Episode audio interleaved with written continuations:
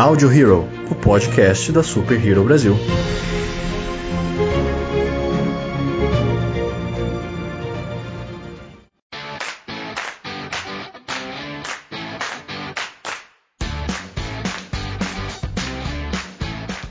Olá, senhoras e senhores de todo o multiverso, sejam bem-vindos a mais um Audio Hero, o podcast da Super Hero Brasil. Eu sou o Luan Pierucci. Eu sou Hansley Neves. Eu sou o Lucas Algebaile. Eu sou o Joyce Freitas.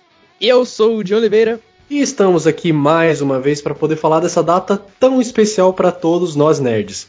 Hoje nós vamos falar sobre o dia 25 de maio, que é, no caso, o Dia do Orgulho Nerd, ou, para muitos, o nosso querido Dia da Toalha. Bom, então pegue o seu artefato mais importante de todos os mochileiros da galáxia e vem com a gente nesse podcast super especial. É claro que antes de a gente começar esse bate-papo, vamos para mais um Hero News. Então aguarda aí que a gente já volta.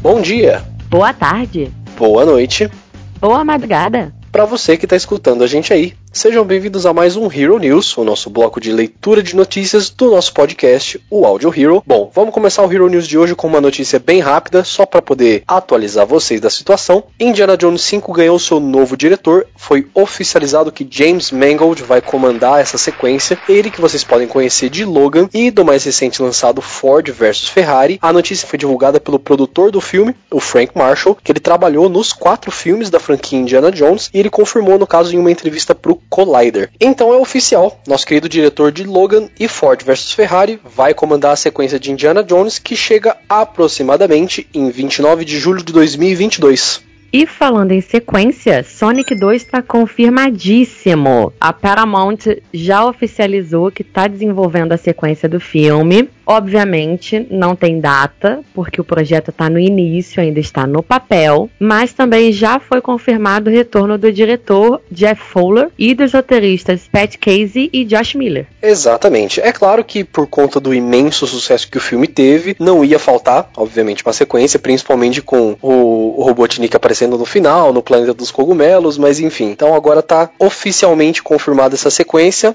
só aguardar. Isso aí. E agora falando um pouquinho de streamings, outra notícia rápida, a série baseada na franquia clássica do Karate Kid, Cobra Kai, ela vai trocar de serviço de streaming. A série ela originalmente era produzida pela Sony e distribuída pelo YouTube, mas o YouTube ele afirmou não vai mais exibir a série, não foi eh, divulgado o motivo da, da plataforma parar a exibição, e agora a Sony ela tá meio que promovendo um leilão da série. É, igual aquela musiquinha. Eu vou fazer um leilão. Quem dá mais? Não, quem dá mais pela minha série, no caso. Não é quem dá mais Exatamente. pelo meu programa. E quem tá liderando é a Netflix. Óbvio, jamais perderia a oportunidade. E a Hulu. Exatamente. E aí, de acordo também com o Deadline, o acordo que a Sony ela tá fazendo com o serviço de streaming que vai assumir a série é que, no caso, vai ter a exibição exclusiva da terceira temporada e a exibição não exclusiva das duas temporadas que já foram distribuídas pelo YouTube. É isso aí. Então, a gente também vai esperar o resultado desse leilão, já que tem mais de um streaming na disputa, pra ver como é que vai ser essa terceira temporada em parceria. Exatamente. Provavelmente não vai ser uma coisa que vai demorar muito, né?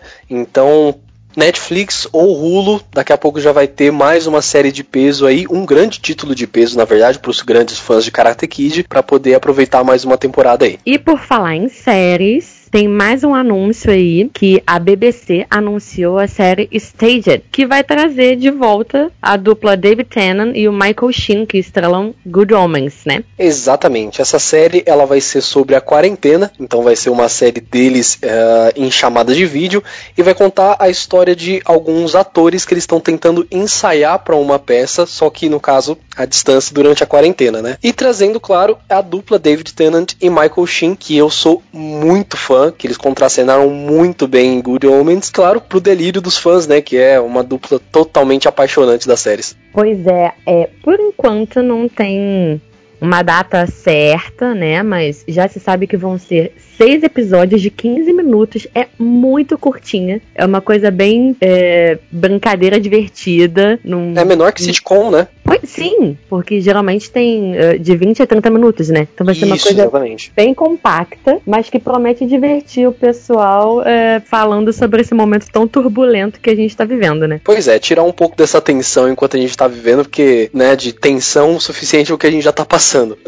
E assim, Exato. a série, é, ela vai estrear na BBC em junho, mas ainda ela não tem data de estreia pelo, no, no Brasil e nem por qual serviço de streaming ou canal que vai ser distribuído aqui no Brasil também. É, exatamente. A gente vai ficar na expectativa de uma data certinha pra gente poder assistir. Isso, exatamente. E agora, continuando nos serviços de streaming, nós temos um novo filme baseado em quadrinhos da Netflix. Vai ser lançado The Old Guard com a nossa querida e maravilhosa Charlize Theron. Maravilhosa mesmo. E o filme vai ser adaptado dos quadrinhos do roteirista Greg Rucka e do ilustrador Leandro Fernandes. Na verdade, ela foi publicada uh, há poucos anos, há cerca de três anos. É uma, é uma obra bem recente, mas que já conquistou uma, uma legião de fãs e vai ganhar essa, essa adaptação. Exatamente. Para os grandes fãs de quadrinhos, o Greg Rucka ele não é nenhum desconhecido. Ele já trabalhou para várias histórias da DC, inclusive algumas da Marvel,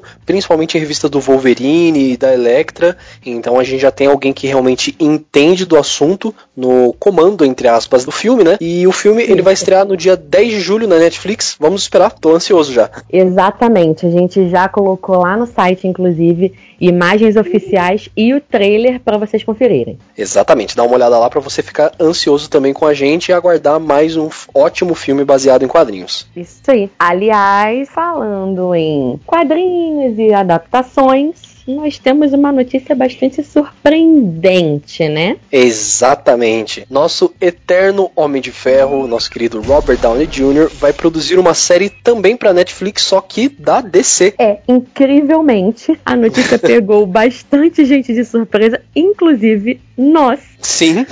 Ficamos bastante chocados com isso. Vários sites internacionais já confirmaram a informação e o Robert publicou no Twitter dele uma imagem da série Sweet Tooth, que é baseada nos quadrinhos de Jeff Lemire. Bom, não tem data também, mas ele está sim fazendo a adaptação desses quadrinhos que contam a história de um menino híbrido de humano com cervo, entre outros híbridos que nasceram após um, um cataclisma mundial. E esse menino, que se chama Gus, ele vai tentar encontrar as origens dele, o motivo para tudo aquilo ter acontecido e acaba se reunindo com outros híbridos para ir atrás de algumas respostas, né? Muito interessante. Assim, eu pessoalmente não conhecia a história, mas por ser da, do selo Vertigo, que é um selo muito assim seletivo da, da DC, eu fico esperançoso pela série, apesar de não ter nenhuma data de estreia, nada muito anunciado assim. Já tá confirmado que ela vai ter oito episódios de uma hora cada, então dá pra gente aproveitar bastante. E uma curiosidade que em 2018 ela chegou a quase começar a ser produzida para o serviço Hulu, foi encomendado um episódio piloto para o Hulu, mas ele acabou não seguindo adiante, então a Netflix pegou para ela. Claro, porque a Netflix não mosca, né? É, exatamente. Ver o potencial alguma coisa tem que pegar, né? Exatamente. Agora, também é, é, é importante colocar que é, o Robert, ele tem uma produtora com a esposa dele. É uma empresa que já tem alguns anos no ramo. É a Tim Downey. Também vai participar da produção a Betty Schwartz, que é ex-showrunner da série Arrow. E também, obviamente, a Warner Bros. está envolvida no projeto. Exatamente. E no caso, no tweet do Robert Downey Jr., abre aspas para ele, vale a pena esperar pelas coisas mais doces. Susan e eu estamos produzindo a série original da Netflix, Sweet Tooth, baseada nos quadrinhos de Jeff Lemire. Mal posso esperar para compartilhar com todos vocês. Fecha aspas e mal posso esperar para assistir essa série também, que promete muito. Exatamente, acho que a nossa surpresa do dessa, o pessoal tá chamando de vira casaca, né? Pô, brincadeira. Ah, para, o cara, o cara já já pendurou Já a armadura já, cara. Exatamente. Aposentou a armadura. O que, inclusive, foi alvo de especulações de que ele estaria é, pendurando a armadura para viver outro herói na DC. E, na verdade, o projeto não era esse, era o projeto da série. É, exatamente. Parece que ele realmente está focando bastante agora nas produções de séries do que realmente interpretar papéis importantes. Tanto que ele também vai produzir uma série do Perry Mason, que é um dos advogados da, da ficção mais famosos dos Estados Unidos. Tem matéria lá no site também, inclusive, já faz um tempinho, algumas semanas, mas você pode procurar lá para poder dar uma olhada. Então, vamos ver, né? Ele tá bastante focado nessas questões de produção agora, então vamos colocar essa confiança no cara. Completamente. né? E claro, lembrando você para você poder ver essas e outras notícias, tudo relacionado sobre a cultura geek, cultura pop, entra lá no nosso site www.superherobrasil.com.br, segue a gente nas nossas páginas no Facebook e no Instagram, arroba Super Brasil, nos dois, e continue também escutando o nosso podcast, o Audio Hero, toda semana, mais um podcast para você falando tudo sobre a cultura pop, com muita teoria da conspiração e tudo baseado em achismo, obviamente. E claro, não entre em pânico porque agora mesmo continua o nosso podcast sobre o Guia do Mochileiro das Galáxias. Novamente, muito obrigado, Joyce, por mais um Hero News. Opa, valeu, galera. Muito obrigado, gente. Até mais.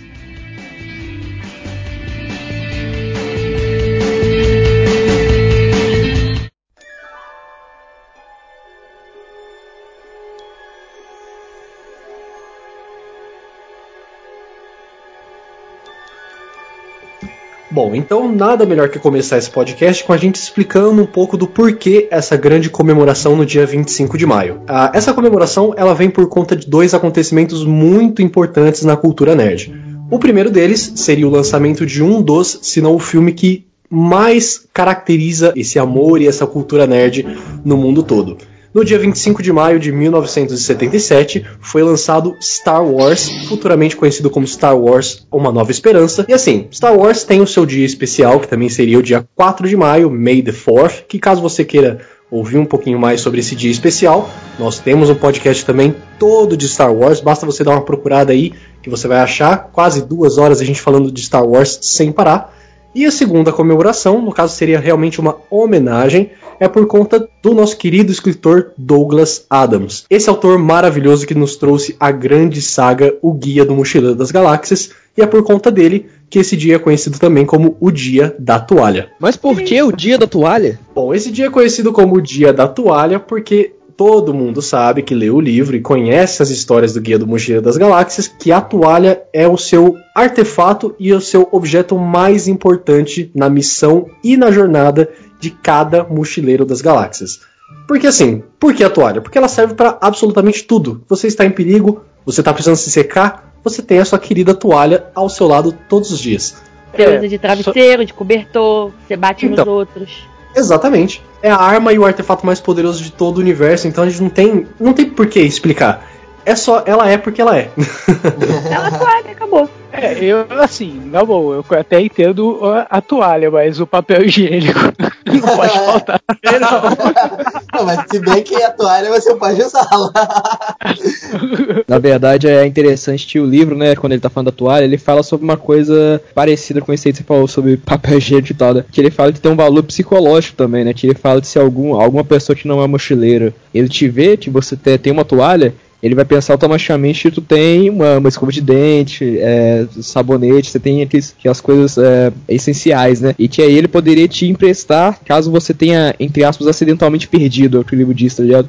Ou seja, até uma questão psicológica também. É muito, é muita loucura esse aqui, velho. É, no contexto é, faz total sentido.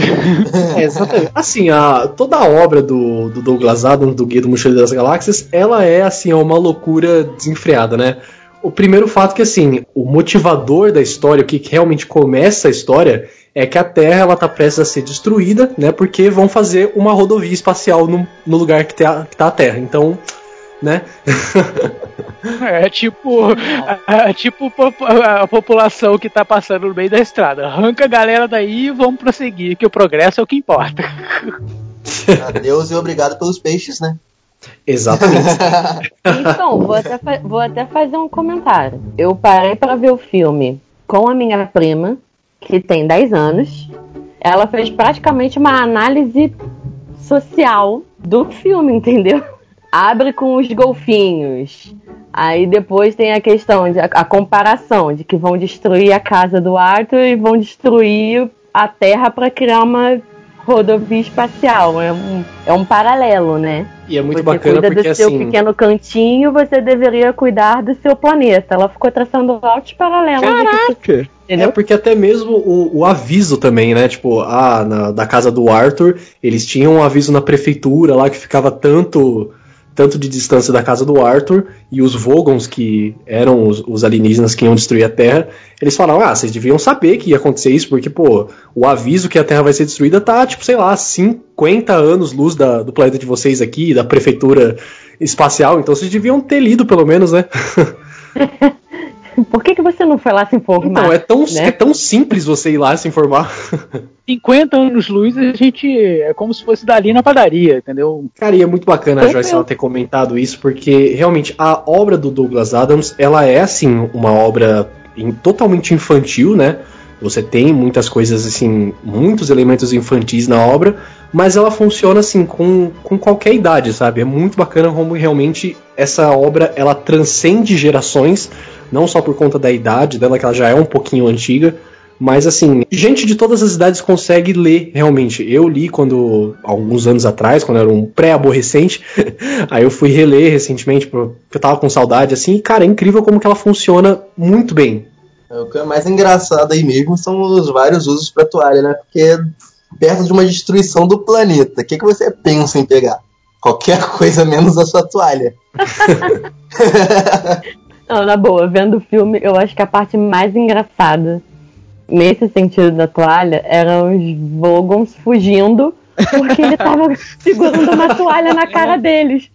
E ele, ele corria atrás deles com a toalha aberta e eles corriam. Oh meu Deus, ele tem uma toalha. E corriam, gente. É genial, velho, é genial. É, isso, isso é bem engraçado. E usar a toalha contra a besta de, de Traal, né? Que, que é aquele animal destruidor que, que é burro, só que é muito burro, né? Que se ele acha que se você não estiver vendo ele, ele também não pode te ver. Essa parada foi Nossa. muito genial, mano. Cara, tem, uns conceitos muito interessantes no livro, né, velho? Tinha umas paradas que você, você pensa assim e fala, velho, o que, que eu tô lendo, sabe? É um, é um livro, assim, que todas as idades conseguem ler, né, como o Luan falou, mas parece que você tem que ler pelo menos mais de uma vez, tá ligado? Independente do que você acha que sabe, de qualquer coisa, tu vai querer ler mais de uma vez, que é uma parada muito, muito complexa, muito, muito bizarra até. Tem aqueles conceitos, né, acho que no segundo livro, no terceiro talvez, sobre a questão de voar, né? Ele fala, ah, não, se você quiser voar é só você pular e errar o pulo, tá ligado? Se você errar a aterrissagem, É. aí você vai estar voando. Tem umas paradas muito malucas, tá ligado? Você pensa, pô, caraca, realmente faz, tem um sentido no universo maluco, tá ligado? Mas é realmente. Aí tem aquele disclaimer assim, não faça isso em casa, né? É Não se baseado no. Nonsense, né, cara? Tipo. É, Porque a verdade que a gente conhece é baseada no planeta Terra. O cara tá abordando o universo no geral, então talvez faça sentido em algum lugar. É aquela coisa, o Douglas Adams, ele era. Ele foi um cara que ele eh, escreveu algumas coisas pro Monty Python também, né? Que é aquela, aquela comédia, né? Sem sentido algum, né? Não sei se se real mesmo. Então assim, de fato tem muito, muito elemento assim no livro, né? É, e é uma parada muito, muito maluca de fato. E é realmente assim, por conta da, dessa liberdade criativa e, e realmente, como já foi comentado, de a gente se basear muito nas coisas que tem na Terra, que a gente assim, a gente aceita, sabe? A gente aceita o fato de ter um peixe que você coloca ele na orelha e ele traduz absolutamente todas as línguas do universo pra você, sabe? Peixe Babel é meu, é meu papel de Paris até hoje, cara. velho. Meu papel de Paris até inclusive hoje. minha prima disse que quer um peixe desse. Ah, quem sabe o Google não patenteia isso daí e lança, né, cara? Cara, esse Em forma de, em forma assim, de fone, muito- não de peixe enfiado, por favor. Quer dizer, mais ou menos, né? Porque já tem os os aplicativos que fazem a tradução simultânea falando. Então tá quase funcionando. A Talvez gente já fosse tem mais quase. funcional, né? Se fosse em formato de peixe. Talvez É, é, isso que falte ele pro Google. É, é porque É tá um porque, pouquinho. tipo, só tem as paradas lançar isso pra comer. É, só tem as paradas vocês pra comentar.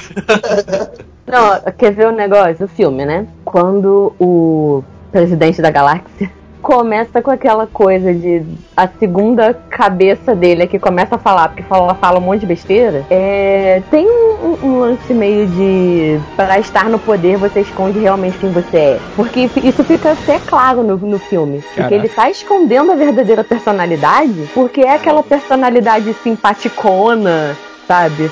Que fala muito e bonitão, não sei o que, que, que vai fazer sucesso. Tanto que ele fica falando lá, ah, só me importa a fama. É, o importante é aparecer, me reconhecerem e eu ser famoso. E não comandar as coisas direito, entendeu? Qualquer semelhança com a vida real é pura realidade. Então, foi bem realista isso. foi bem realista mesmo. Eu tava dando uma lida aqui, né, pra gente poder buscar um pouco mais aqui pro tema. E eu acabei encontrando, tipo, a origem, da onde que veio a ideia pra poder escrever o guia do mochileiro das galáxias e tudo mais. Não sei se vocês chegaram a ver algo do tipo. Comente. A ideia veio de um sonho que ele teve quando tava bêbado, o que pra mim deveria ser quando ele estava drogado. Totalmente plausível a ideia ter vindo disso. Que enquanto ele cochilava no campo da Áustria, ele, ele tava meio deprimido, de não conseguir se comunicar com o pessoal de lá e tudo mais. Aí ele buscou essas referências quando ele tava muito bêbado, de- foi dentro de um, de um guia de viagem. Esses guias que você recebe de viagem pela Europa e tudo mais. Foi da onde veio a base. Então, de fato, é meio que o lance de você estar num lugar que não é seu lugar de origem, e aquele povo parece realmente um povo de outro planeta, né? Acabou que foi a inspiração. É, realmente faz todo sentido. Faz total sentido, né, cara? Ter, né, um- criar um universo desse tem que ser muito, mas muito, mas muito viagem. Cara, e é realmente muito bacana é, ter comentado realmente esse negócio da origem, porque assim, o, o guia do Mochileiro das Galáxias, como o próprio diz o nome, ele é realmente esse guia para você poder sobreviver no universo, apesar de, de, claro, ter toda a história por trás dele. Tanto que, assim, é uma das frases mais famosas de toda essa cultura é o Don't Panic, né? Não entre em pânico, porque você- se você tem o seu guia do mochileiro ali do seu lado, você consegue sobreviver a todas as adversidades e nonsenses dessa galáxia maravilhosa. o guia e a toalha. A toalha, assim, ela já tá quase que na primeira página do livro para você poder. para você não esquecer. Aliás, E aquele guia é excelente, né? Porque você fala e ele te responde absolutamente qualquer coisa. Sim, Tá você bem só aperta, Google. você só aperta o botão do no, Don't Panic, né? E você já pergunta pra ele tudo que você precisa saber e aí já tá ali toda a resposta na sua mão. Tá funcionando muito melhor que o Google. Uma das coisas que assim que move a, a história totalmente, que já foi comentado também, é o grande carisma dos personagens, né? Eu acho que assim, é quase impossível a gente decidir qual que é o personagem favorito ou qual que é o melhor É personagem. o Marvin. É o Marvin. É, o Marvin realmente ele é, ele é meio que um concurso, né? o cara quebra a minha narração totalmente aqui. Eu tava tentando fazer um negócio tão bonito, sabe? Tava assim, tentando fazer uma personalidade dos, dos Então, protagonistas, porém não. fazer- Vamos falar do são Marvin. importantes, não sei o que, mas ah, não. mas o Marvin é o melhor são personagem, Marvin. né, cara? É o Marvin. Porque até É. assim, até o próprio presidente, que aí é um problema, não sei como que eu falo o nome dele aqui, pra não, não censurar no programa. É Zafod ou Zapod? Como é um conteúdo explícito no podcast, então o nome dele é Zafod, tá, gente? Eu juro que em inglês eles estavam falando Zayfod. É então Zaphod, tá é. menos censurado. O PH é então Zayfod. Até ele mesmo, ele tem essa questão dessa dupla personalidade, então ele acaba sendo dois personagens em um só, né? Você Sim, tem toda a figura do Arthur Dent, ele é como se fosse a gente, né? Ele é todo aquele cara que tem todas aquelas questões, ele não entende nada, porque ele é um terráqueo, tudo assim. Então ele meio que assume o papel do espectador. E assim, apesar de falar que não tem nenhum favorito, não sei o que assim, o meu favorito é o Ford, cara. Eu amo o Ford, assim, em- maneiras inexplicáveis, sério. Ah, Eu me identifico mais um pouco com o Marvin mesmo. a Ah, droga de vida. Cara, eu gosto muito do Ford porque, assim, ele tem toda essa questão do Arthur também, de se adaptar fora da Terra, só que o Ford tem, tipo, totalmente ao contrário, ele tem que se adaptar na Terra. Ele tá vivendo na Terra, tipo, há muitos anos já, mas é muito bacana que, é, eu não sei se é no, acho que é no primeiro livro mesmo, que ele comenta com o Arthur, inclusive, como que foi pra ele se adaptar na Terra, tudo que ele tá, acho que se eu não me engano, há 15 anos. E ele é meio que como se fosse o, mentor do, do protagonista, né? Então todas as questões que a gente tem sobre todo esse nonsense do universo, a gente tira com ele, né? E ele também é um dos que tem, assim, mais as melhores tiradas também no, na obra, então eu sou muito fã do personagem, cara. Eu não sei como é que é a cena no, no livro, porque como eu já admiti, eu apenas vi o filme. Mas ele até comenta, ele faz o Arthur relembrar como é que foi a chegada dele na Terra. Que ele foi apertar a mão de um carro no meio da rua. Ele ia ser atropelado. e o Arthur salva ele, assim, sabe? Ele, você não achou isso estranho? Eu ia cumprimentar um carro. É muito bacana, porque ele realmente tem toda essa inocência, assim, porque ele não conhece, né, o, o, o nosso mundo do jeito que ele é. E por conta de ser uma obra assim um pouco mais infantil, toda a galáxia, exceto os Vogons, obviamente, é uma coisa Sim. um pouco mais ingênua, uma, uma coisa um pouco mais é, feliz, tudo assim. Até mesmo a, a nave mais famosa, que é a nave do, do é a Coração de Ouro, ela tem toda essa, essa questão fantasiosa, essa questão toda infantil, assim. Eu acho legal que parece que a gente tá no mundo de um tanto de ignorante, tá ligado? E a galera do que tem o dia sabe um pouco mais das coisas, tá ligado? Porque é, é o cara, o Douglas Adams, parece que ele era um gênio em todas as áreas da ciência possíveis, né? Pelo que ele escreve e tal. Que é uma parada muito doida, que ele faz a gente refletir nas coisas simples da vida e tal, da maneira filosófica, fora a filosofia pesada que tem vários personagens e tal. Até mesmo, né, se descobre depois que tem um, um, ser que rege o universo, que é só um, um cara aí que ele acredita no, no, tem uma filosofia de ser cético, né, e tal. Mas de uma maneira muito, muito bizarra, que você fica pensando e fala, pô, realmente tem algum sentido, sabe? E é uma parada meio cabeça de você pensar, né, às vezes. É, realmente é a coisa que a Joyce comentou, né? A prima dela, que é, o, é meio que o público-alvo de toda essa obra, a conseguiu fazer uma análise psicológica, uma análise filosófica, na verdade, totalmente assim, diferente do filme, sabe? Todos esses paralelos que tem realmente na história. É muito bacana, realmente. Só frisando de novo como que essa obra ela transcende gerações, cara. Funciona para absolutamente todo mundo. É que a criança tá mal acostumada com a família meio doida, meio filosófica, meio ecológica, entendeu? a gente acaba, às vezes, discutindo os negócios desses. Mas foi legal, porque logo no início ela, ela fez esse comentário: caramba, isso aí é uma coisa meio de natureza, de preservação, uma coisa de cuidar. Aí eu olhei pra cara dela assim: tá bom, tá certo. E continuamos vendo o filme. No filme, a forma como foi colocada no filme, porque o filme foi só um, né? As obras em, em livro são várias, mas o filme foi só um. Então a forma como eles colocaram parece isso mesmo. Você é, vendo o filme sem um, sem um olhar tão, tão ingênuo, parece, porque sim, primeiro eles falam, é, apresentam toda a questão dos golfinhos. Os golfinhos são mais inteligentes e já sabiam que ia acontecer alguma coisa errada. E ficava cantando uma musiquinha absurda lá que eu ria aberto. Admito. Admito que eu ri. Eu cantava uma é música super. Canta seus males espanta.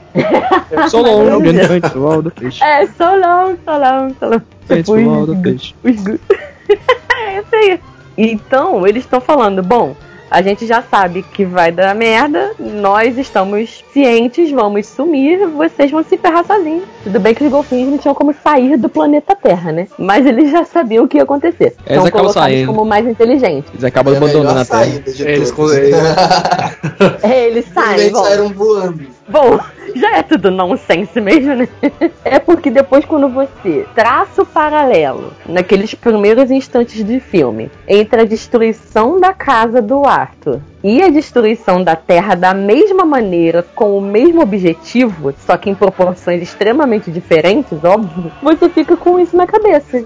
Caraca, se você ficaria apavorado porque vão destruir um planeta inteiro para fazer uma rodovia, por que, que você não ia ficar bolado de destruírem uma casa para construir uma rodovia? Aliás, que os Vogons parecem uma Peppa Pig feia.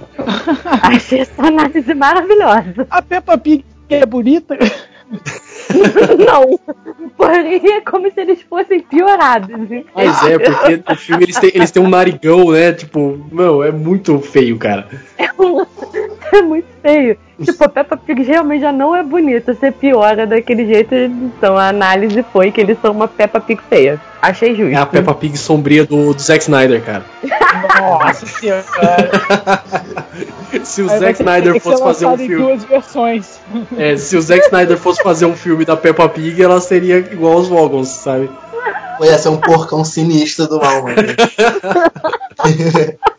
em câmera lenta e com filtro dark. Exatamente. Aí, aí, o filme ia flopar, aí ele ia falar que ia ter uma versão muito melhor e ele ia lançar depois com É. Cara, e é engraçado a Joyce ela ter comentado esse negócio de, de você ter que preservar a, a natureza, seu ambiente, tudo assim, porque inclusive um dos seres mais importantes do nosso, do nosso mundo Segundo os livros, são os ratos, né? Porque eles estão ali todo no nosso encalço, eles estão ali olhando pra gente, eles são meio que os regentes do nosso mundo, né? Os arquitetos, né? Totalmente, exatamente. Caraca, arquitetos, engenheiros, cientistas loucos e tudo mais, né? E é muito bacana, cara, porque assim, é, o rato é um bicho que a gente, assim, despreza Não tem totalmente. apreço. Não tem apreço, exatamente. Nenhum. como, como já foi mostrado no, no Ratatouille, as crueldades que o ser humano faz com o rato, tadinho. E, assim, é muito bacana, cara, porque você pega uma coisa totalmente aleatória também, mais uma vez voltando pro nonsense, e você dá uma importância gigantesca pra aquilo, sabe? É, inclusive E- falando que não, não somos nós que fazemos as experiências, eles é que estavam nos usando esse tempo todo fazendo experiência. Exatamente. Não, e essa questão do- da abordagem, os ratos como os seres principais, arquitetores da Terra e tudo mais, o que acontece? Para um alienígena, o cara, tipo, ele não tem contato aqui, ele observou lá de fora. Existem bem mais ratos no planeta do que pessoas. Sim. É verdade. Então, se você Inclusive, essa estatística é real em Nova York, por exemplo. Dizem que a sim, estatística, essa é uma estatística é base, real lá. se não me engano, acho que é de 10 a 15 ratos por habitante. É um negócio assim. É, É, é cara, bizarro. tipo assim, colônias gigantescas, né? Então, assim, um casal de um casal de rato dá o quê? Quantos herdeiros aí? Pô. Nem ideia. Então, Os 20. especialistas 31. comentem aí que a gente, né? É, Então, uma tipo, ninhada alguém que tá observando de fora, né, cara, acaba que, pô, já que eles são ali a, a espécie que mais tem seres, sei lá, talvez sejam eles os dominantes desse planeta.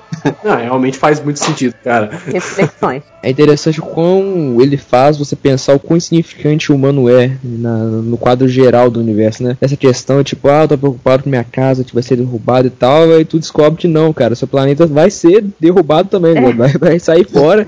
Aí a O que questão que é a dos tua ratos casa, também. né? É, a questão dos ratos também, pô, nem o planeta é nosso, né? É dos ratos que estão aqui mais fazendo as paradas e tal. Então tu percebe o quão insignificante a gente é, né? Tal, tem muitas paradas que falam disso aí. E isso que a gente nem falou das formigas, hein? que só na sua casa aí deve ser a proporção de, sei lá, um, um milhão pra cada pessoa. Você acha que, você acha que a primeira e a segunda guerra mundial foram grandes? Cara, imagina a dominância, a guerra por dominação das formigas com os ratos, cara. Pelo amor de Deus. A grande batalha final, né? É, então, exatamente. É igual aquele episódio de Rick and Morty que o, o Morty começa a ouvir os estilos, né? Você descobre que os estilos controlam o mundo todo, tá ligado? Cara, foi até bom você falar de Rick and Morty, porque acaba que o Guia do Mochileiro das Galáxias foi influência pra muita criação de, de contato extra- extraterrestre. Nossa, complicou falar a palavra aqui. Você pega assim, tipo, até mesmo o visual, às vezes, quando a- a- o tema aborda outros planetas e tudo mais, a aparência dos aliens ali, tipo, baseado um pouco no do filme, coisas do tipo. Cara, e é, é interessante a gente analisar assim realmente, porque o Guia do Mochileiro das Galáxias ele foi inspiração pra muita coisa, inclusive assim pra uma das séries que é um dos maiores ícones da ficção científica e da fantasia, que é Doctor Who, né? O- A série dos livros do, do Guia do Mochileiro das Galáxias, ele serviu de inspiração pra vários roteiros de Doctor Who, sabe? E é muito bacana que apesar de assim ser um material rico, mas ao mesmo tempo pequeno, né? Porque os livros eles são pequenos, apesar de serem cinco, uma trilogia de cinco, né? Enfim. É, A trilogia de uma trilogia de cinco, exatamente. Quem, quem entendeu, quem, quem entendeu, entendeu. é, é um material muito rico, porque você tem essa infinidade de nonsenses e, e referências que, que não acaba, sabe? Até mesmo o motor da, da nave Coração de Ouro, que é o motor de improbabilidade infinita. O que dizer do motor de improbabilidade infinita? É uma parada muito assim, Ah, pega cara, uns elementos favor. físicos, né? Pega uns elementos que são teoricamente reais e se aplica na parada totalmente eh, não real, né? E funciona. Funciona muito bem, inclusive. verdade. É interessante você for de Doctor Who e tal, né? Sobre a influência que teve, né? Mais na série antiga, né? Porque, bom, Douglas Adams tava, tava vivo naquela época e tal, né? Que é, pra quem não sabe, Doctor Who é a série de ficção mais antiga que existe, né? Tem mais de 50 anos até hoje, ininterrupta, né? Continua tendo até hoje. Muito boa até.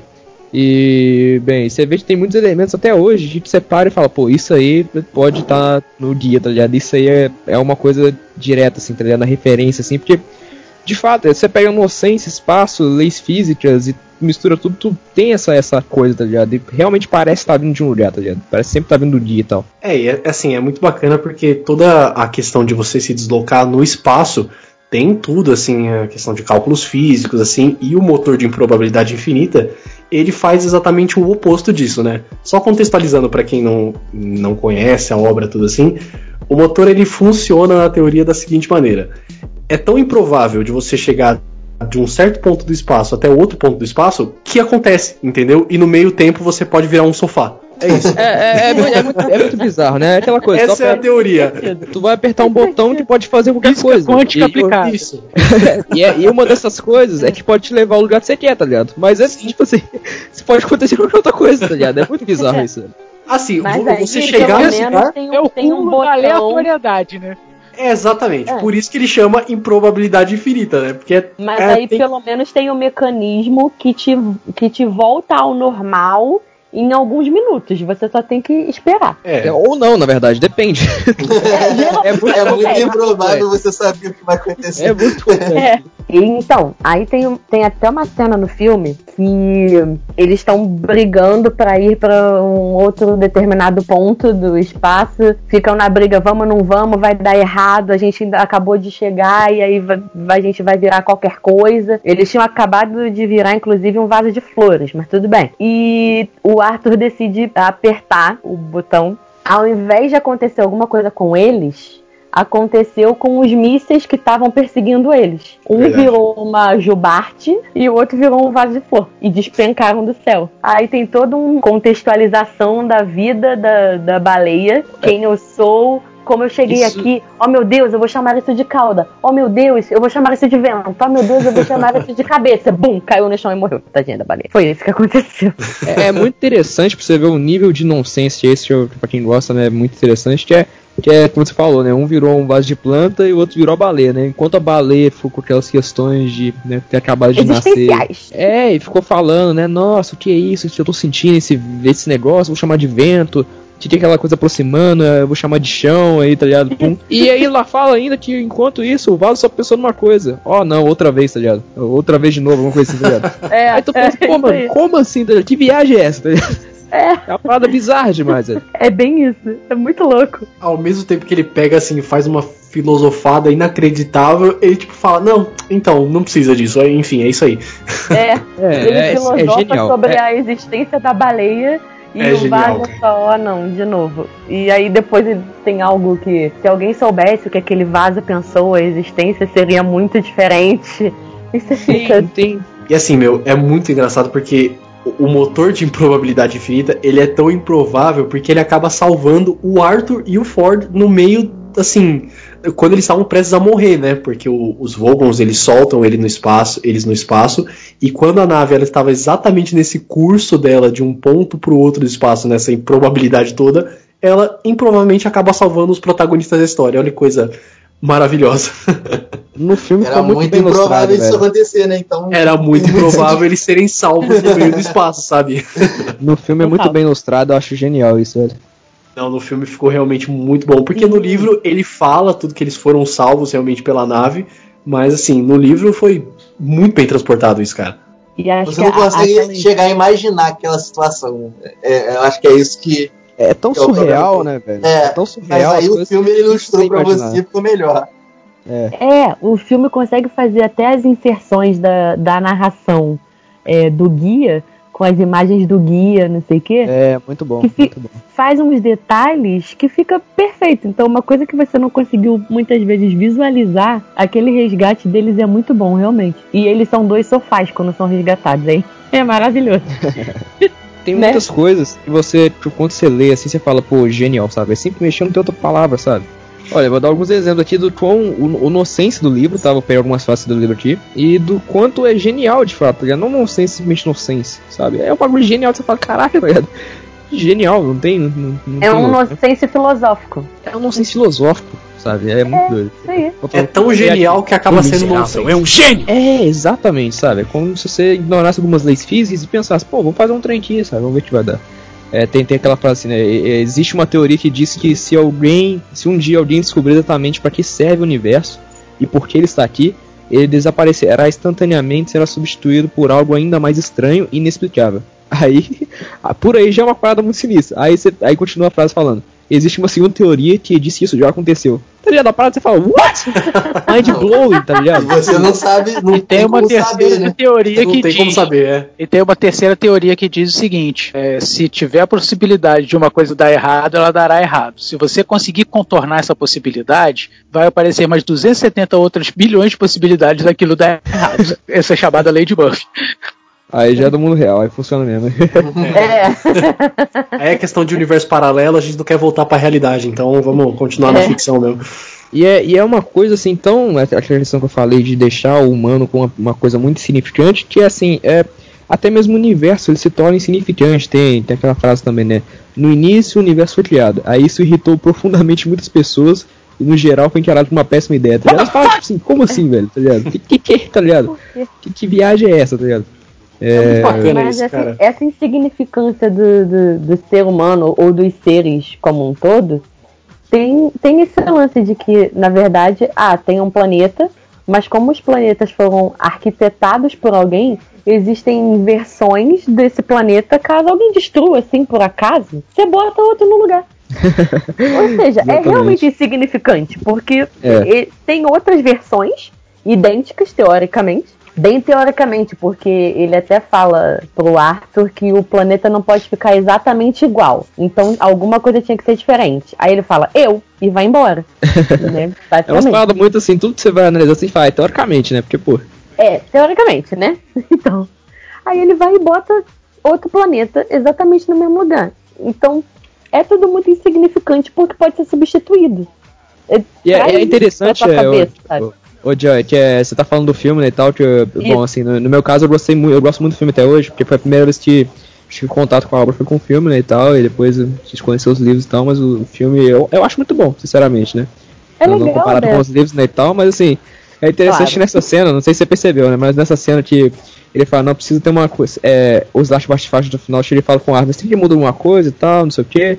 Ele fala, ah, não, sim, é, eu não vou precisar mais, tá ligado, e tal. Aí, é interessante até nessa parte, dá uma certa significância, porque o Slash bate fácil, não sei se você reparou, mas ele fala no telefone, ah, não, tudo igual, então. É como se a- o, o Arthur tá ali ou não, não tem diferença É nenhuma, tá ligado? Ele fala, não, tudo igual, então, Ele mesmo, fala, mesmo jeito, igual. tem mudança Não, nenhuma é não, tá ligado? É, tá de boa, não tem É diferença. Super É. Ah, não, não, É. é. Tá autorizado, tudo igual, pode deixar assim.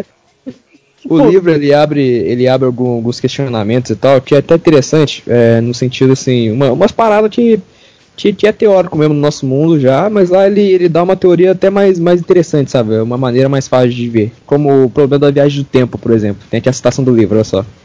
Um dos maiores problemas encontrados em viajar no tempo não é vir se tornar acidentalmente seu pai, seu próprio pai ou sua mãe. Não há nenhum problema em tornar-se seu próprio pai ou mãe com, é, com que uma família de mente aberta e bem ajustada não possa lidar. Que é uma parada que você pensa, pô, realmente, né?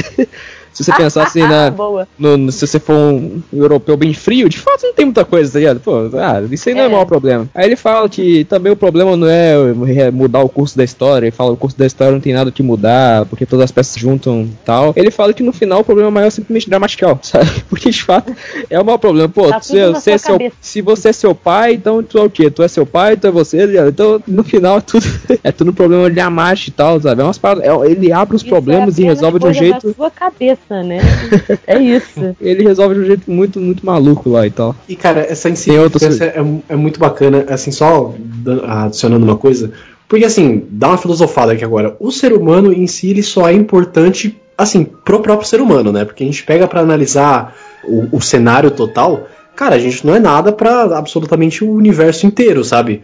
O, a nossa estrela, o nosso Sol, por exemplo, é uma estrela considerada anã, por conta do tamanho dela. Nossa galáxia não é a galáxia, uma das galáxias maiores, assim, sabe? Então, realmente, essa importância que o ser humano tem, que o ser humano se coloca, assim, é só pra gente mesmo, porque afinal nós não somos absolutamente nada nesse universo mesmo, sabe? Nossa existência ou não só vai fazer diferença pra gente mesmo. É interessante que quando você para pra pensar nesse quesito, né, tu acaba entrando no niilismo e tal, nessa, esse conceito filosófico, que o livro também resolve, que é interessante pra caramba. Exatamente. Tem outra citação aqui, olha só, que eu vou falar só. Um fato que é pra continuar levando uma vida tranquila, a maioria das pessoas tende a ignorar. Que de fato é isso, sabe? É, É coisas é simples, verdade. tá ligado? Que a ignora gente- o seu tamanho diante do resto, com certeza. É, porque se você, quer, se você quer de fato levar uma vida tranquila, tem que ignorar essas coisas, né, velho? Porque se você pensar no tamanho e tal, e que isso é um pis- mero piscar de olhos na, na existência total do universo e tal, no, no mapa cósmico, tu vai acabar no niilismo, né? De, de querer fazer mais nada, se pra se matar e tal. Então, assim, é, se você não ignorar essas coisas, né, velho? Não tem como. Você tem que levar, o único jeito de se levar a vida tranquila é desse Então, jeito. vamos apoiar Guia do Mochileiro das Galáxias nas faculdades de filosofia. Sim, deveria. A galera lá tá Faz precisando. todo sentido. tem muita filosofia brava lá, velho. Tá vendo? Faz todo sentido, gente. Até mesmo, É cara, incrível. a, a- né, o Guia do Mochileiro das Galáxias é tão genial que até mesmo toda essa questão inacreditavelmente grande que seria a origem do universo, a resposta de tudo, o porquê que nós estamos aqui, tudo, tudo nada, não sei o que, é reduzido a uma só resposta que é 42. Às vezes ele É tenta- eles, eles tentam pegar umas coisas malucas e tentam deixar simples, né? De uma maneira Sim. difícil. Quê? É interessante ele falar, não, é pra você, saber, pra você entender a resposta, a gente sabe a primeira pergunta, né? Você fala, tipo assim, pera, quê? Então, Como assim, mas velho? isso Como assim? é extremamente. Eu ia falar isso, isso aí é extremamente filosófico no sentido literal também. Se você quer saber De uma resposta, maneiras. você tem que saber o que, que você está perguntando. Sim. Então é, é, é isso. Tanto que tem, é, tem uma série, muitas pessoas não conhecem efetivamente, que é Merli. Ah, eu acho que É, então, é uma série que o protagonista é um professor de filosofia com a turma dele de ensino médio. Não assisti, E beleza. tem. É excelente. É excelente. Mas tem muito, tem muito esse ponto de. é, a pergunta. Você precisa da pergunta certa. Onde essa pergunta certa vai te levar? Provavelmente a lugar nenhum, porque ela vai te trazer outras perguntas e não uma resposta. Caraca. Eu acho que isso se encaixa no guia. Porque o, o supercomputador que tem a resposta pra tudo joga meio isso na cara deles. Vocês têm que me trazer a pergunta correta pra eu dar a resposta do que vocês querem. Que talvez vai gerar outras perguntas e não outras respostas. Cara, mas é muito, muito bacana. Filosófico. Cara, Eu- mas é muito eu- bacana porque essa questão da, da, da revelação, né, de, de toda a resposta do, do universo e tal, assim, ele acaba se tornando um evento, né, pra, pra civilização toda lá. Porque o computador, ele vai falar, né, a resposta, tudo assim, aí junta mó gente e tal, não sei o que, assim. Aí o computador, ele só chega e fala, então, 42. E assim, é a, é a resposta do universo inteiro, sabe? Mas acaba sendo uma Ah, coisa, são tipo, 10 nossa, milhões de anos, né? Que porra, eles mandaram é isso. eles viverem a evolução toda da Terra e Pra depois poder- voltar é. pra perguntar. sim. Eu, eu acho muito É. interessante, sabe? Porque ele pede essas questões muito complexas e tal, e ele acaba dando umas respostas simples e bobas, só que você, no final só vai falar assim, genial. No caso do 42 é difícil de entender, né? mas é, É. aquela coisa, né? Se souber a pergunta, tu vai saber, você já sabe a resposta e tal, mas é muito complexo. É. Então que é interessante mas- ele pede, que, que ele pede essas coisas complexas, igual ele fala, ah, não, na viagem do tempo o problema não vai ser, pô, o seu único problema é você virar seu próprio pai e sua mãe. Se você tiver uma família é, bem estruturada e tal, tu, tu vai saber como lidar com isso, tá ligado? Tem, tem uma outra frase também que fala, é, que a, a tecnologia para tornar algo invisível é tão infinitamente complexa que é muito mais simples e eficaz remover a coisa e esquecer do assunto, tá ligado? Assim, tem, é umas paradas muito, muito malucas que ele começa a abrir e resolve simplesmente assim, sabe? Igual a questão de voar Entendeu? também que eu falei, né? Pra você voar é só você dar um pulo e errar a queda, tá ligado? Aí você tá voando. Mas tem, tem um lance muito psicológico, é, meio, meio psicologia, literalmente, que a tal da, da arma que eles que eles estavam tentando encontrar era uma arma do ponto de vista, né? Que é pra fazer o outro enxergar uma situação da mesma maneira como você tá enxergando. Ah, sim, é muito Gente, interessante. Essa, essa é uma arma, Psicologia inclusive. pura isso. Isso aí, inclusive, só do filme, no caso, essa aí, mas foi uma ideia muito interessante, velho. é Foi muito, sensacional mesmo. É muito bacana o conceito de- dessa arma, né? A arma do ponto de vista né, e tal. É, é muito boa. Porque aí eles meio que conseguem encerrar certas discussões atirando um no outro com a arma pro outro entender. Não pra machucar, né? Ainda bem. Porque teoricamente, se essa arma outro entender, existisse, sabe? se essa arma existisse, não teria guerra, teoricamente, né? É meio Isso é isso. verdade. Tipo, eu vou atirar em você, você vai. é, é bom. Ia ser complicado. Não, mas pelo menos é só pra entender o ponto de vista. Você não absorve o ponto de vista da pessoa. Você fica, tipo, dois minutos entendendo o que a pessoa pensa e depois passa. Ainda bem, pra certas coisas, ainda bem. Cara, e assim, é, essa, essa questão do 42, né? é, perguntaram pro Douglas Adams na época do lançamento do livro por que, né, que ele escolheu 42.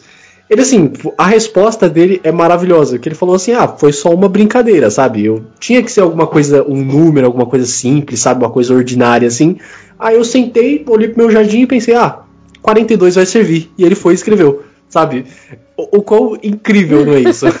O tio, eu acho que Foi foi, simplesmente eu tive também... vontade de escrever isso. Pra, Pronto. pra mim, isso aí é a resposta do computador também, tá ligado? Eu falei, ah, mano, tô só zoando com esses caras aí, tá ligado? Deixa.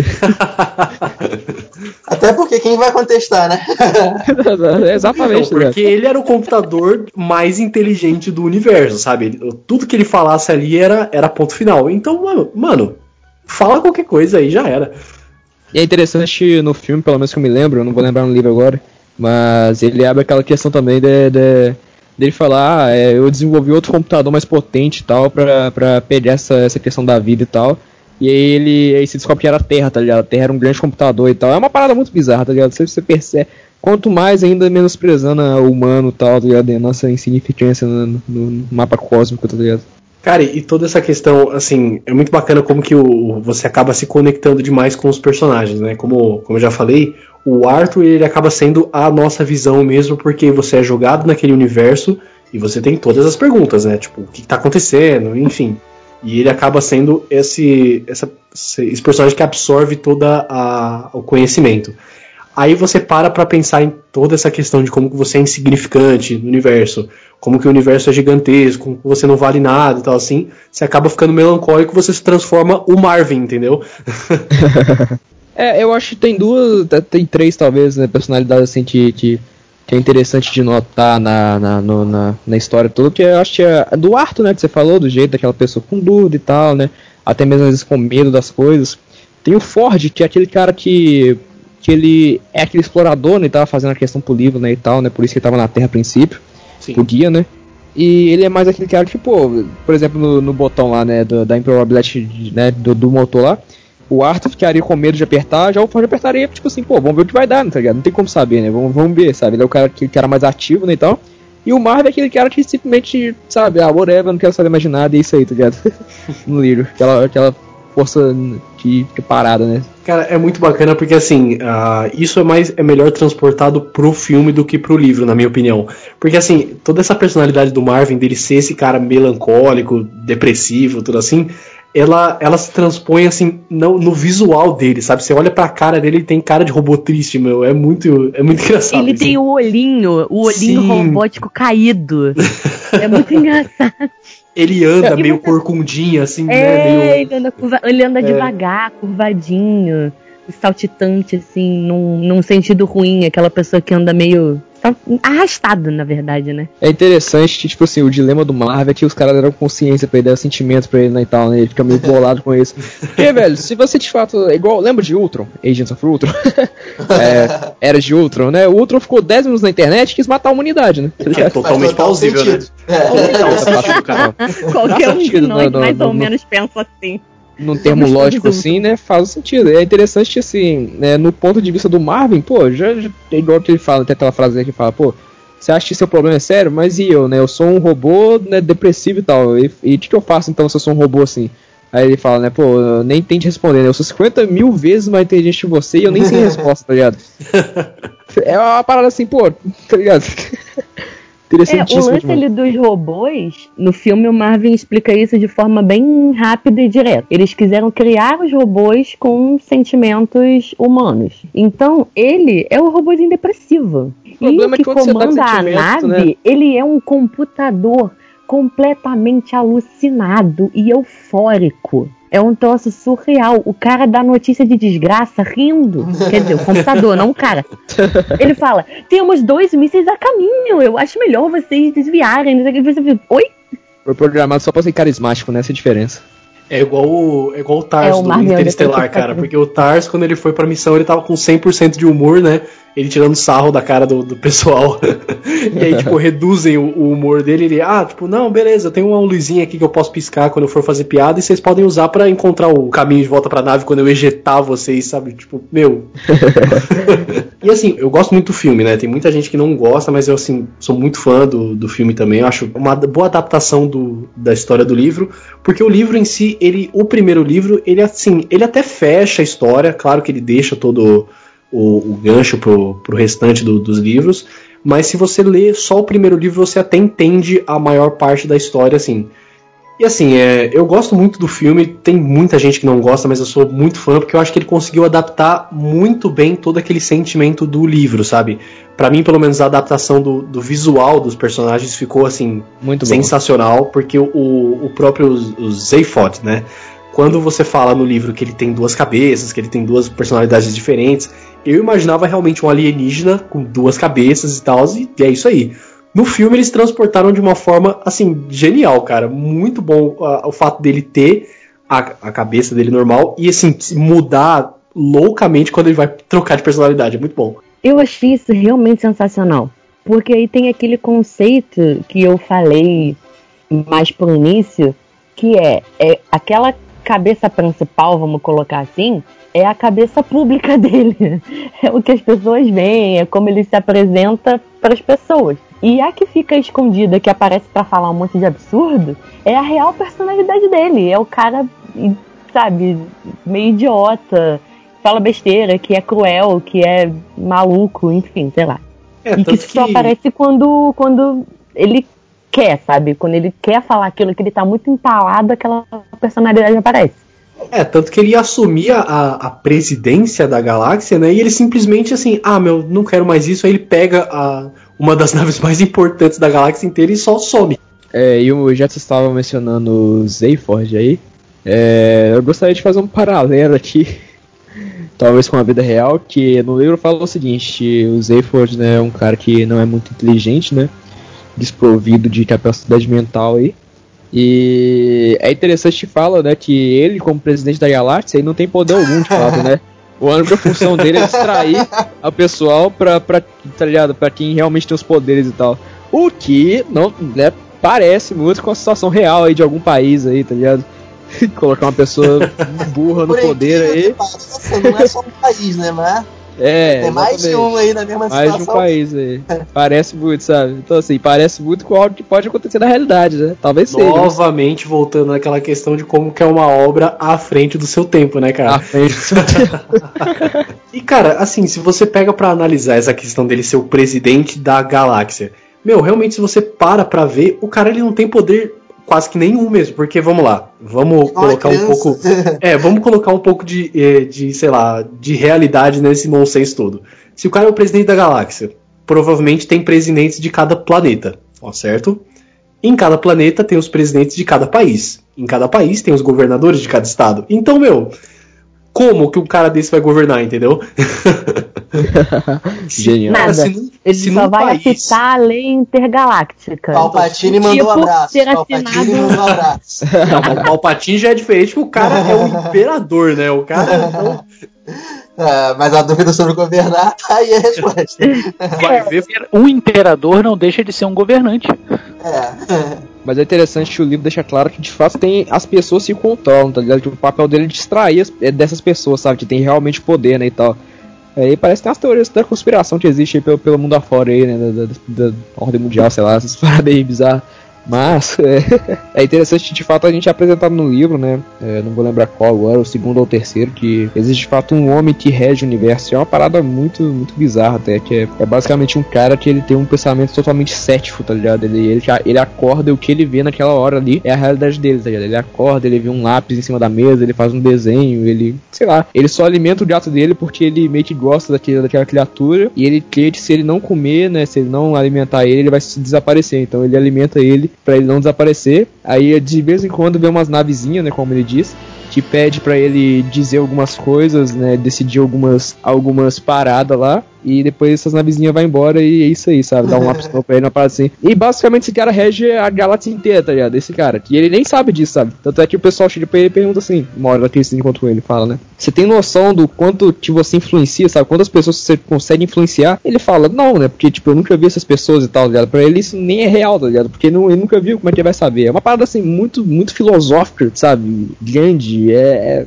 é, é genial, não tem outra palavra, é muito genial esse livro. Mas é, cara, porque assim, você pega um ser desse tamanho, por exemplo, ele é o regente do universo inteiro. Cara, olha o tamanho do universo, é, um, é assim, é uma coisa que tá se expandindo ainda. Então, cara, por exemplo, os seres humanos, ah, não é nada, sabe? É só uma é só uma simples poeira no, no meio do caminho, sabe? Não tem. É, é, assim, é quase que impossível você realmente ver a dimensão do poder e, e como que seria uma entidade dessa, sabe? Acho que é meio como é retratado. Ele, ele apita nas questões intergalácticas. Ah, vamos construir a, a rodovia passando no meio da galáxia não sei qual, no quadrante não sei qual. Tem um planeta atrapalhando. Ele assina para explodir o planeta. É meio isso, Genial. entendeu? Não é, não é uma coisa minuciosa. Ele vê o todo e, ah, tá bom, faz isso, faz aquilo e tá bom. Acabou.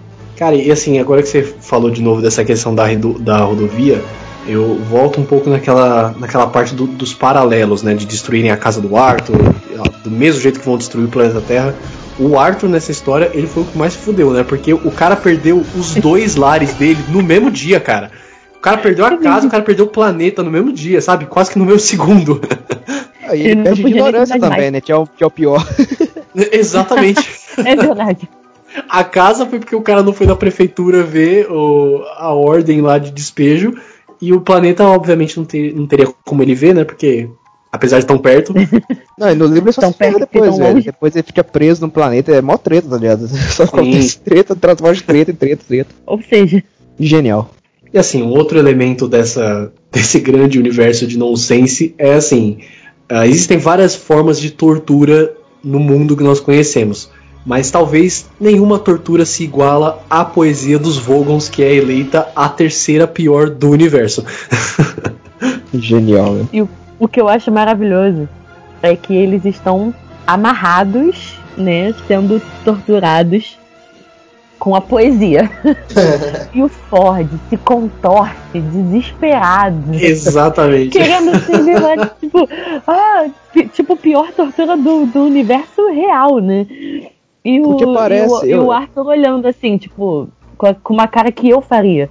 Eu, eu, Eu pensei, gente, eu seria muito Arthur, tipo, por que, que ele tá tão desesperado que o cara tá falando uma poesia ruim, sabe? Eu, eu entendo que, tipo assim, que os Vogons são uma, uma classe de pessoas assim, tão ignorantes que só seguem o papel, sabe? Só seguem o que eles entendem, né? Tem aquelas questões de formulário e tal, não pode sair das regras e tal.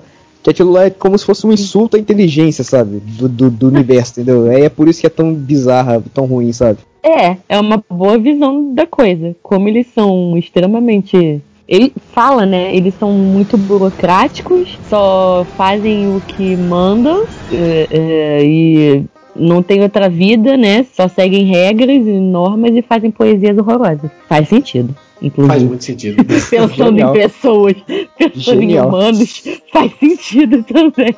Cara, e assim, é uma pena que o, o filme, ele, assim, ele adaptou somente o, o primeiro livro, né? E é uma pena que ele não fez tanto sucesso quanto deveria, porque eu amo, amo realmente as adaptações da, dos visuais realmente pro filme, como eu falei. Ah, o elenco do filme, ele é maravilhoso também. Uhum, Nosso querido. Nosso eterno Watson sendo o Arthur Dent, cara, é maravilhoso. Martin Freeman, isso. Pra mim, ele é eternamente Senhor dos Anéis. Sim, o eterno Bilbo Bolseiro, cara. Nossa, maravilhoso.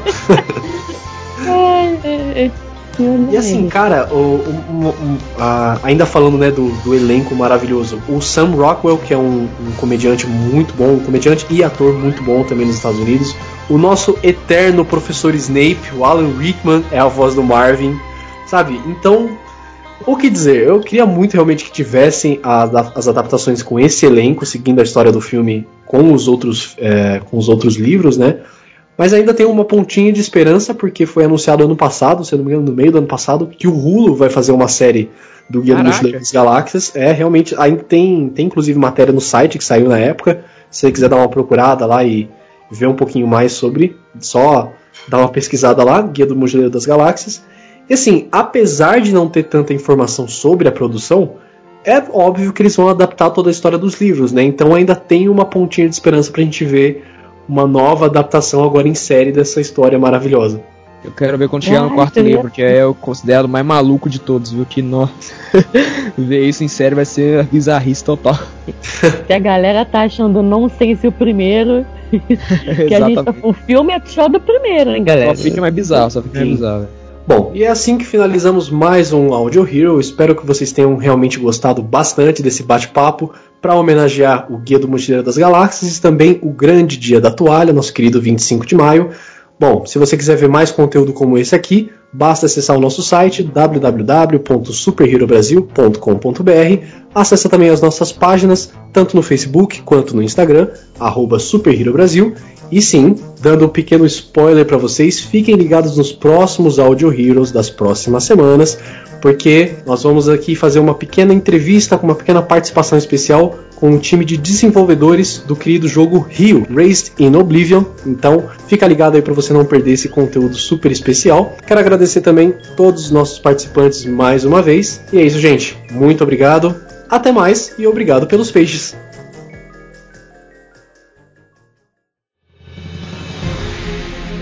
E se você quiser ver mais conteúdo como esse aqui, é só você acessar as nossas redes sociais Super Hero Brasil, tanto no Facebook quanto no Instagram, e também dar uma olhada no nosso site superherobrasil.com.br. Dá uma passada lá, tenho certeza que você vai gostar muito.